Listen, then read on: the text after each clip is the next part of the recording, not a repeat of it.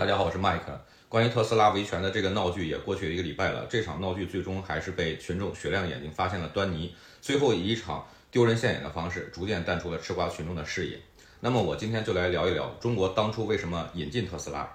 呃，曾经有国内媒体这样报道，特斯拉可能不是鲶鱼，而是一条鳄鱼。国内新能源汽车行业阵痛是暂时的，中长期来看，特斯拉产业链的全面国产化将推动国内汽车产业链的全面升级，并且进一步国际化。当初富士康在国内建立工厂，培养扶植了一大批苹果产业链供应商，比如说立讯精密、京东方、欧菲光、格尔股份等等。可以说，没有苹果，就没有国内手机产业链的技术积累，就没有这些如今领先全球的手机产业链供应商。同时，苹果的代工也增加了很大体量的就业岗位，同时这些工厂的周边生活设施、吃住行的经济也都被带动起来。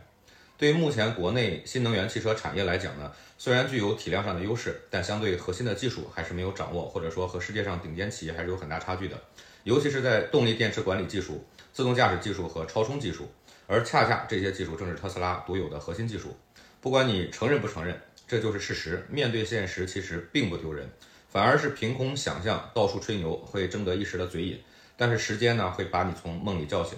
中国引进特斯拉，肯定也是想向特斯拉进行学习。当然，特斯拉的引进所带来的这个鲶鱼效应，肯定是产业决策者更想看到的。目前，国内消费者对于整体新能源汽车行业呢，相对还是比较陌生。很大一部分消费者对于纯电动汽车的认知，还是来源于特斯拉。也就是说呢，对于新兴的纯电动汽车市场，是需要诸如特斯拉这样的领头羊站出来的。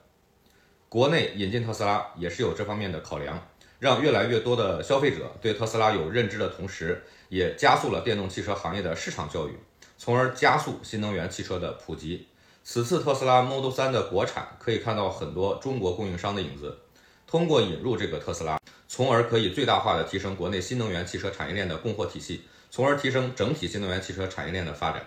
当然了，一些关键技术也都是特斯拉自研。国内供应商也可以积极开展和特斯拉的合作，从而进行相应的技术储备。有人给我留言，竟然说是中国政府给的贷款救活了特斯拉。这句话能说出来，我也是觉得，但凡喝瓶真酒也不会醉成这样。当时特斯拉和上海签订的协议上说呢，特斯拉获得了八十六点四九万平方的临港土地，基准利率九折的优惠，获得一百八十五亿的贷款。还有政府对特斯拉上海超级工厂的建设支持等等，特斯拉并不是无条件的获得这些优惠的政策，需要在五年内继续投资超过一百四十亿元，并且三年内要完成七百五十亿元以上的销售额，每年缴税二十二点三亿元。这些给特斯拉的政策优惠都用在国内市场，贷款也不可能带走。大致算一下，政府只要三年就可以回本。如果特斯拉还不起贷款或者达不到这些销售额，缴不起税款，就会立即离开。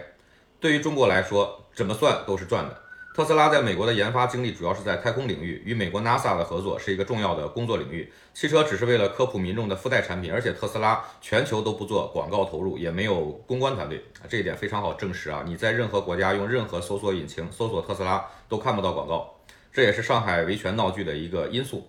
利用到特斯拉的上下游产业链，帮助自己进一步升级，这一点非常重要。我相信呢，未来这些国产的车企一定会蓬勃发展。让国产品牌迅速崛起。不过目前来说呢，你如果问我买电动车买哪个好，毋庸置疑肯定是买特斯拉，因为你对比一下技术数据，或者是研究一下配套的技术研发，呃这些情况，你就目前的全全球情况来看，你也只能选择特斯拉这一个品牌。其他的不管外观宣传的多么花哨，其核心技术都还是处于老年代步车的水平。